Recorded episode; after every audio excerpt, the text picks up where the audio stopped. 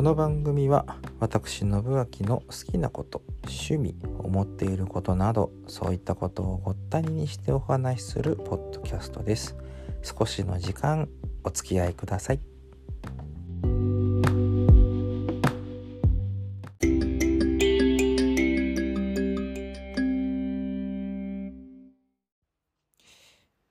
もう本場所終わって1週間近く経ちますけれどもね。まあ結構いろんなうん情報が後や後やわんさが流れてきて収集つかないんですけども。2週間ぐらい経ちましたけれどもとりあえず場所を振り返ろうというですね、えー、そんな感じで参りますけれども。まあいかんせんその照ノ富士関の優勝も後半ね結構差し込まれるっていうかあの何、ー、て言うんだろうな。ねギリギリの勝ち星、ね、実際に2敗してるのもねあったりしますけれども結果的に13勝2敗なんとか崩れずにね済んだという形であの9月秋場所を終えたというのはまあやっぱりここはさすが横綱ですね。あの昇進後の昇進後っていうか幕内まあ要は関取に帰ってきてからの照ノ富士のあの盤石の、相撲の形っていうものがあってたからこそのやっぱりこのうんと優勝だと思うんですよね。うん昔みたいにもし強引な相撲のままで帰ってこれたとしたならばうんまあここまでの何て言うんだろうなあれはなかったのかな活躍っていうものはなかったのかなっていうのが正直な感想でございます。でうーんまあやっぱりその自分の型ですよねさっきも言いましたけどそういったものがね、うん、絶対的にうん。あったからこその優勝。繰り返しになりますけれども。っていうのを今回ちょっと見てても痛感しました。いやさすがですね。うん。綱を張るものっていうのはやっぱりそれなりのね、まあ、あの北の富士さんあたりなんか横綱の矜持なんていうのもあったりしますけれども、まあ、なんかそういったものそういったものがねあの、あるからこそでそうやって覚悟を決めてからこそ決めたからこそできる優勝だったのではないかなというのがあの今回の私の素直な感想でございます。で、えーと、他の力士に目を向けますとですよ、うん、大関は頑張ってくださいとだけ 言っておきましょうか。ねえーとまあ、全体的に見渡してみて、まあ、隆の勝がかなり、えー、悩んでる感じがします。今回7勝8敗ということで、えっ、ー、と1負け越しなので、まあ順当にいけば1枚落ち、うん、ぐらいになるのかな、うん、という感じがしますね。高安も頑張ってほしかったけど、まあ、怪我とかがあったんじゃもうどうもならんちゅうところでしょうかね。残念でございますけれどもこればっかりは。もう一回出直してきてということで。長くねやっぱり相撲を取ってほしいのは山々なんですけれども、うん、体がねちゃんと追いついてで是非三役にまた復帰してっていうところ期待してます。で逸ノ城が8勝なんでこれ半枚上がりですかね。予定通りでいけばね。うんっていう感じになるのかなと。で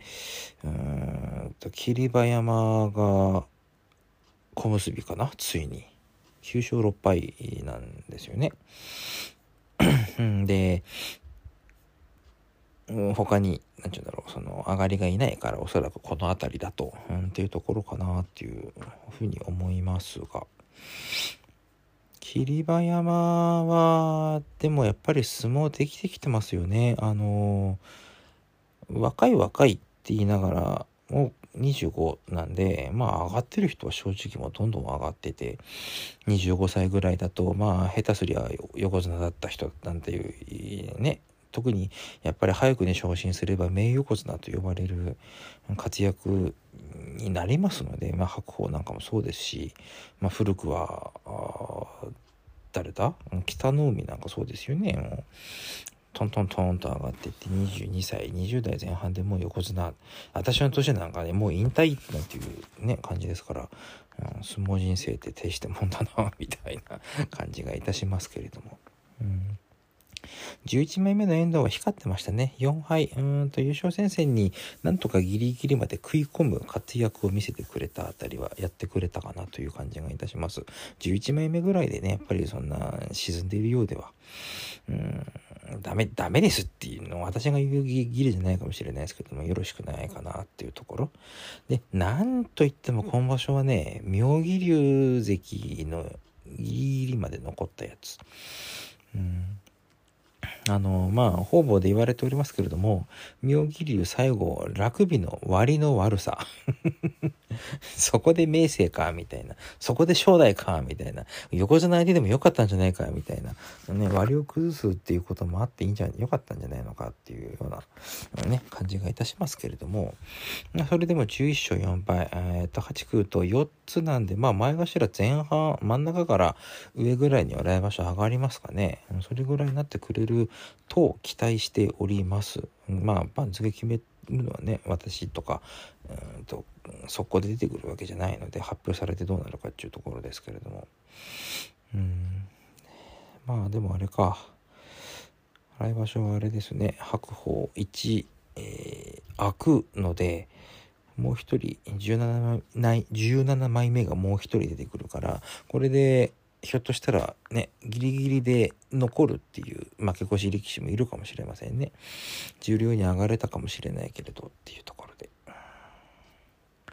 で、重量優勝はね、阿炎ですね。阿炎13勝2敗。これ来場所、幕内かな ?8 空と11、13。6だから幕内可能性ありますね。うんと、下がりが徳勝龍、え、ー、と、千代の王か。ん、ここは間違いないのと、あととだ、一山本もダメか。一山本頑張ってほしかったなうん。ね、出身がちょっと私の、あの、母親と同じもんですから、同居、同居じゃないですけれどもね、私個人的にはね。私は札幌生まれなんで、うん、そういったところでね、同居の、同居じゃないけれども、うちの母親の実家のよしみということで、なんかちょっと、ちょっと嬉しいところでございました。うーん、で、幕下からもぼちぼち上がってきて、寺沢が重量昇進で、あの、しこ名を改めて、朝の若っていう名前を継いだ。朝の若は今、あの、若松親方でいいのか？親方名なんだっけ？いや、アウトロで触れましょうか。うん。ね、朝の若の、あれを継ぎました。ね、あとは、平戸海か上がってくるっちゅうことで、えー、高徳山もそうかな。重量に上がれば、あの、大相撲アプリの写真が出ますので楽しみにしてましょうっていうところですね。うん、で、北の若6勝1敗とかっていうところで、まあ、上位に上がって、ついに来場所、ひょっとすれば、あの、関取昇進になるかっていうところ、かかるところでございますね。うん、まあ、なんといっても目離せないですよ。来場所もやっぱこの、あの、LINE のね、うんと、通信アプリの LINE のオープンチャットっていう機能を使ってから、あの、幕下と重量の入れ替えっていうものをかなり意識するようになったんですよね。なので、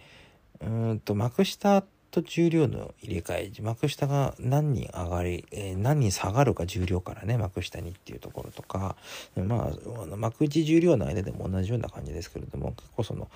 ね、下と関取と鳥敵の間っていうのが私もかなり意識してみるようになりました。果たして、えー、今後どのようにね、相撲界また進んでいくのか、かなり転換期に来て、えー、過渡期と後に言われないような相撲内容の充実した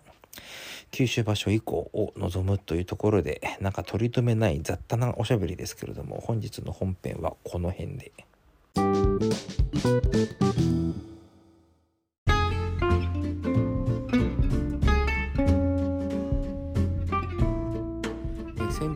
時間ですけれどもとりあえずあの10月9日土曜日トマト畑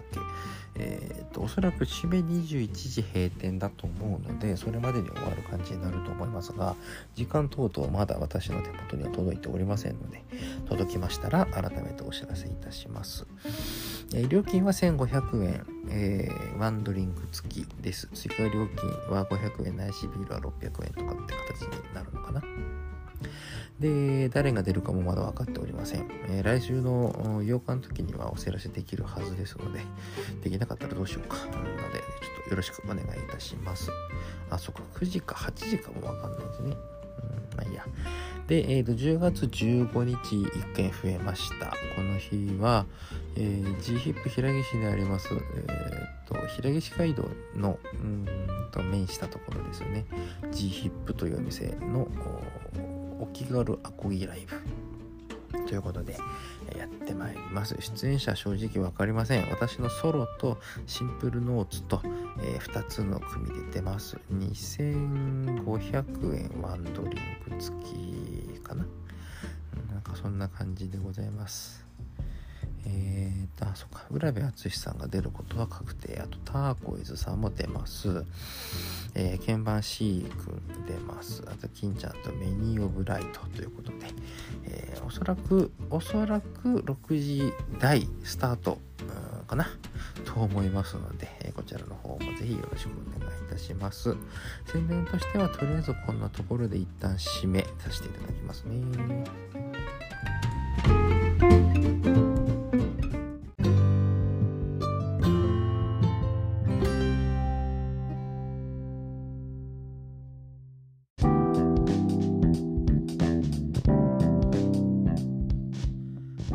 れで簡単に触れておきますけれどもうんと今日これ収録でもうあの土曜日の未明でございます。今日の未明ですけれどもね。えっ、ー、と白鵬賞横綱白鵬賞の引退ということで、えー、まずはお疲れ様でしたと一発のねえっ、ー、と、えー、相撲ファンのあの端くれとしてそこだけは感謝まず申し上げます。あの昔はうん、白鵬の相撲について、まあ、あれやこれやと思うところはありました。今でも正直ありますけれども、ただ、あの揺るがない事実として、相撲界を横綱として、えーと、2007年からうんと14年間引っ張ってきた。えー、というのがまず紛れもない事実で2007年って私何してたのっつったらまだ高校生なんですよね高校の時にあのーいやこんなことやってたんだってねあの思ったんです。ちょうど学校祭であやてんやわんやしてる時に私が高校の時ですよ。その時にあの優勝すれば横綱かかったところだったんですよね。まあそこからの大横綱への成長っていうのは誰かが予見してたのかなっていうのは気になりますけれども。まあ結果的には45回の優勝を誇る。そしてあのーコメントとかでいろんなところで書かれてますけれどもあの例えば技量審査場所とかあの八百長とかね賭博かとかの問題の後にあの一旦休んでその次に番付を作るための相撲をしてっていうのがありました。技量審査場所そこで優勝。何かあった、えー、特別な事案が起こった時例えば無観客最近だとそうですよね。とかの時もうんと白鵬は大体土俵を占めてきたんですよね。そういう時に初めての優勝を作りたくなかった。っていう白鵬の気概横綱たる、まあ、それが白鵬の元横綱の矜持っていったものにつながるのかなっていう気がいたします。どのような親方人生なるやら、えー、まだまだ道これからでございますけれども、うん、そこを見守ることができるのもまた私の特権かなとこの世代の相撲ファンの特権かなということは勝手に思っておりますので、えー、白鵬翔改め親方間垣翔ですかね。親方がどのような、えー、相撲人生を送っていくのか大変楽しみにしております。えー、アウトロ喋りすぎたここいらへんで、えー、とりあえず、えー、と朝赤龍が若松じゃなくて、えー、高砂です。今の東大高砂でございますので、えー、朝の若関は、えー、現在の若松親方。間違いなかった。よかった。ということで本日はここいらへんで。